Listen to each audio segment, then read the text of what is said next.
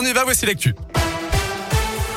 À la une, prouvez que vous êtes avec nous et que vous n'allez pas nous laisser tomber. Ce sont les mots de Volodymyr Zelensky face au Parlement européen ce midi. Le président ukrainien réclame une intégration sans délai de son pays à l'UE. Sans vous, l'Ukraine sera seule, a-t-il déclaré dans un discours en visio.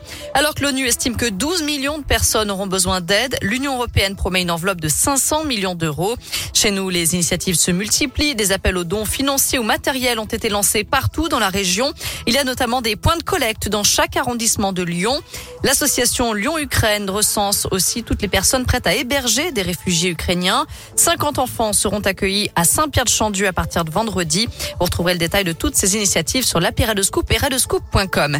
La guerre en Ukraine sur la table du Parlement français cet après-midi. Le Premier ministre Jean Castex dénonce une agression cynique et préméditée de la Russie. Un tournant dans l'histoire de l'Europe et de notre pays. Dans l'actu également, la manif des policiers municipaux à Lyon. Ils étaient une centaine réunis ce midi devant l'hôtel de ville pour réclamer des hausses de salaire pour tous et des recrutements. Les discussions entamées hier avec la mairie n'avaient pas permis de retrouver un accord. Une délégation devait de nouveau être reçue aujourd'hui.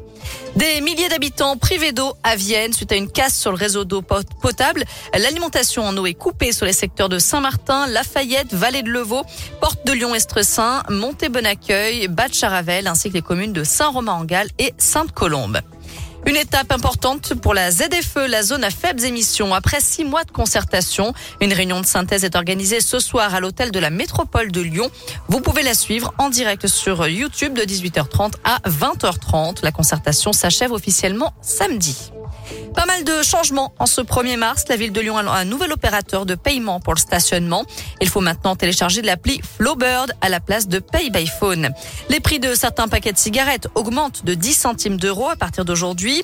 Les cantines et les restaurants ont l'obligation désormais d'indiquer l'origine de toutes les viandes proposées. Le contrat engagement jeune entre en vigueur. Il concerne les jeunes entre 16 et 25 ans sans formation ni emploi, avec à la clé le versement d'une allocation allant jusqu'à 500 euros par mois en échange d'une formation ou d'un accompagnement.